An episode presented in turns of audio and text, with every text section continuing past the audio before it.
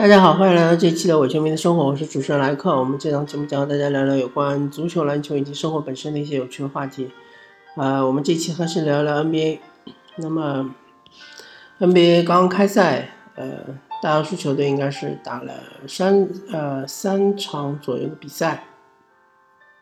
那么话题其实很多，呃，首先来聊一聊之前发生的这个打架事件。那么打架事件呢，呃。个人是不想站队，因为我对湖人也比较喜欢，对火箭也比较喜欢。嗯，同时呢，嗯，打架这件事情对 NBA 的伤害肯定是很大的，对吧？呃，所以还是不提倡打架。那么这三位呢，也就得到了相应的惩罚。呃，在我看来，这这个停赛是比较轻的啊。呃，但是既然联盟已经做出了处决，那么，呃，大家也能接受，对吧？包括呃，当事人英格拉姆啊、隆多啊，还有保罗啊，还包括俱呃各自的这个球队，对吧？包括洛杉矶湖人和休斯顿火箭，还包括各种队友，大家都能接受，那么都能接受就 OK 了。那么这事情就翻篇了。至于说宿敌不宿敌的，我觉得这个。不太可能，因为湖人大家都知道他的宿敌就是凯尔特人嘛，对吧？为什么湖人和凯尔特人是宿敌呢？是因为他们在总决赛是碰面次数最多的球队，对吧？而且他们本身也是整个联盟中获得总冠军，呃，这个旗帜最多的球队，最多的两支球队。那么这个宿敌呢，其实还是能，呃，是非常有渊源的，对吧？那么火箭和湖人确实谈不上宿敌，所以啊，只是一场普通的比赛。当然，这普通的比赛中发生了一些不普通的事情，对吧？呃，然后希望大家就呃遗忘它吧，或者就呃没什么事就不用再提及了。那么之前我已经做过一篇火箭周报了，所以对于火箭的问题我就不谈了啊。我谈谈湖人的问题吧。湖人的问题其实挺多的。呃，简单来说就是能防守的人不能进攻，能进攻的人不能防守，对吧？那么还有这个详细来说呢，就是首先护框的只有麦基一个人，对吧？那么麦基防守来说是，如果仅仅让他做护框，那么他还是能够基本完成任务的。比如说他盖帽很多，但是如果又要护框又要延误，对吧？呃，又要出来大防小，那么对于麦基来说，这是不可能完成的任务，对吧？嗯，所以说麦基这位球员，呃，防守其实谈不上有多好，或者说防守其实是个漏洞。那么进攻还可以，确实进攻还可以，把握性不错，呃，各种空接啊什么的。但是麦基还有个问题，就是他打不了很长时间，他基本上只能打二十几分钟，二十七分钟好像基本上是极限了。所以湖人队，呃，其实从阵容上来说，他们其实是挺后悔放走兰德尔的。但是从整个战略上来说，他们是不得不放走兰德尔。呃，如果有一些湖人队球迷不清楚，呃，湖人队战略到底究竟是什么，我就说一下吧。那么湖人队战略就是明年，明年他们将，呃，在拥有勒布朗詹姆斯的情况下，还能吃进一位超级巨星，对吧？他们可能还有四千万左右的合同空间，就是意味着他们能拿下，比如凯文杜兰特，比如啊兰纳德、卡瓦伊兰纳德，对吧？还有一些其他的，比如克雷汤普森啊，对吧？追梦格林啊，啊有很多选择。但是如果他们一旦签了呃兰德尔的话，呃，他们明年他们就没有办法腾出这个空间来签一个超级巨星，他们可能可以签一个巨星级的球员，但是签不了超级巨星，所以呃还是以大局为重，所以湖人就忍痛割爱，其实就放弃了兰德尔。那么这就导致现在湖人队内线非常空虚，对吧？呃，祖巴茨好像是可以上，但是祖巴茨也是一样的问题，他的。脚步太慢，呃，防守跟不上。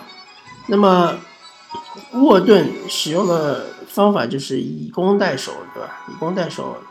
那么我们就要谈谈进攻的问题。进攻的问题就是射手都没有找到手感，包括库兹马，包括哈特，对吧？呃，其实令大家欣喜的是，其实看到鲍尔今年的这个外线手感是不错的，打到现在为止啊，打了三场比赛，可以看出鲍尔其实是他的信心在提升，对吧？嗯，那么。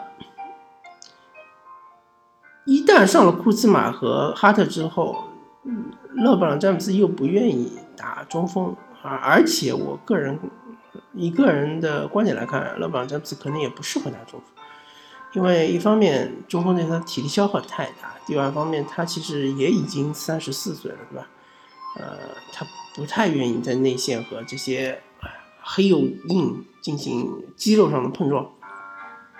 那么不得已，库兹马打中锋。库兹马打中锋的话，大家就看到了，他其实就是护框是非常非常差的，对吧？几乎可以说是没有护框，和这个火箭队让的，是让安东尼打中锋，其实有的一拼。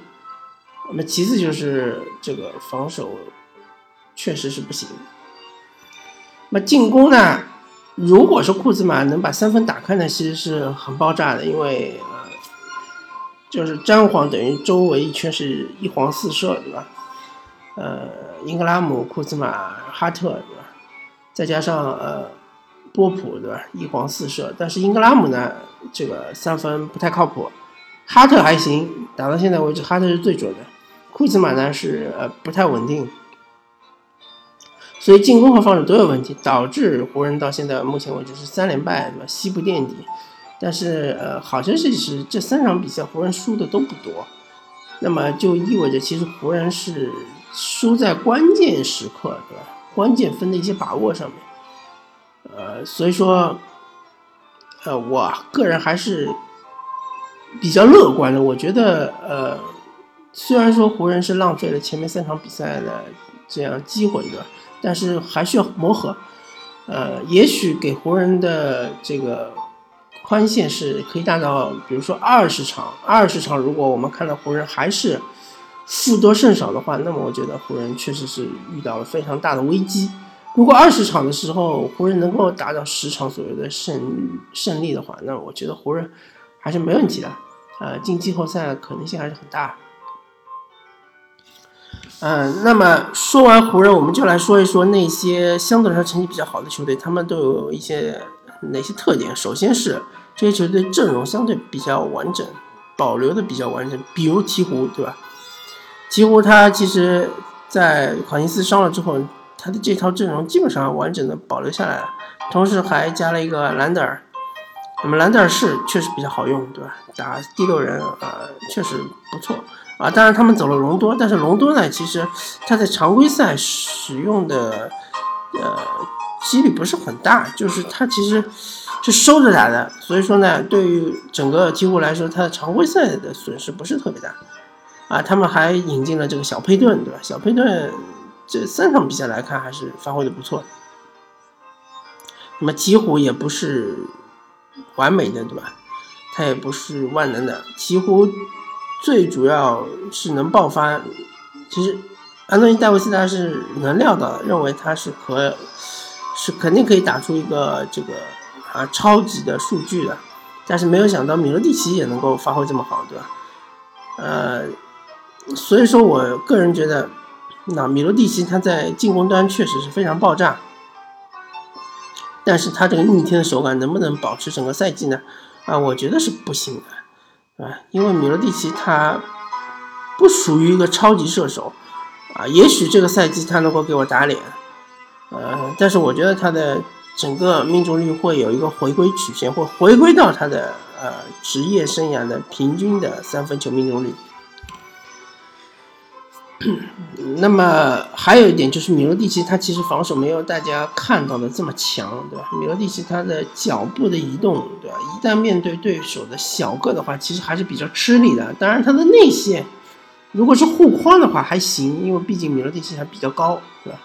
呃，臂展也还可以，但是如果说他遇到小个的话，他在外线还是很容易被对方突破的。嗯，还有就是相对来说最炙手可热的东部就是猛龙，对吧？猛龙他之所以能够成绩比较好，是因为他，当然他其实是伤筋动骨了，对吧？他是呃换走了德罗赞，换来了莱纳德，对吧？还有这个丹尼格林。呃，首先猛龙的外线防守其实是。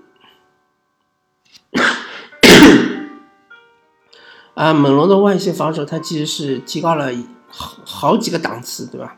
兰纳德和格林这两位确实非常厉害。啊，其次就是，呃，猛龙今年开赛之后，伊巴卡的三分球非常准，对吧？再加上若里的三分球也非常准。那么这两位，啊，我觉得他们也会慢慢慢慢回归到他们的正常水平，对吧？但是伊巴卡他好像上个赛季他的常规赛三分球本来就很准。好像是百分之四十左右，但是我们都知道伊巴卡他的季后赛是有个大幅的下降的，对吧？如果说伊巴卡真的是一如既往，对吧？常规赛表现怎么样，季后赛也表现怎么样的话，我相信猛龙队是不可能在连续好几年都被骑士淘汰的，对吧？特别是上个赛季，真的就是好几个空位，我我看着猛龙队骑士的季后赛都是好几个空位，伊巴卡就是投不进，投不进，投不进。洛洛瑞也是一样的问题，对吧？呃，他这两场比赛确实是手感逆天，但是他很难保证之后的比赛都是这样子啊。所以，嗯，猛龙虽然说现在很猛，虽然说我也很看好猛龙，我觉得猛龙是能够拿到东部第一的，但是以现在的状态啊，说是有点，其实是起的比较早，对吧？呃，他的状态起来的比较早。而其他球队状态其实还没完全起来，啊，当然比较夸张的是，猛龙当时是客场打奇才的时候是轮休了莱纳德还赢了，对吧？啊，那确实是比较夸张。嗯，但是一方面说明猛龙这支球队很强，另外一方面说明猛龙这支球队的状态出的很早。嗯，大家都知道，八十一场比赛很漫长，对吧？呃，其实状态出了早的球队，它中间肯定也会有起伏吧。就像去年的绿衫军一样的嘛，什么十六连胜好像是开赛第一场输了，后来就十六连胜，对吧？最终也没有拿到东部第一。哎，所以总而言之吧，现在真的常规赛刚刚开始，对吧？啊，西部大家看一看，垫底是湖人，对吧？火箭也是好像倒数第五还是倒数第四，是吧？是赢了一场，输了两场，啊，看上去都很烂，对吧？嗯，而。东部的，比如说比较烂的球队，比如说是那个魔术，现在好像是排的比较靠前。呃，而小牛现在排的也比较靠前，对吧？两胜一负。所以说呢，呃，一方面来说，这几支传统弱队也许有可能会咸鱼翻身，对吧？另外一方面呢，我们大家还需要看一看，还是确实需要看一看，因为强队真的还在调状态，还在磨合，对吧？火箭队，你看。呃，换了这么多人，真的需要磨合。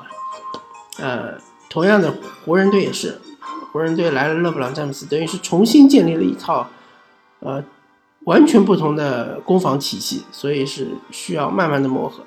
希望各位球迷有更多的耐心，对吧？呃，大家有耐心慢慢看，十场以后可能就会变成另外一支球队。好了，感谢大家收听这一期的伪球迷的生活，我是主持人莱克，我们下期再见，拜拜。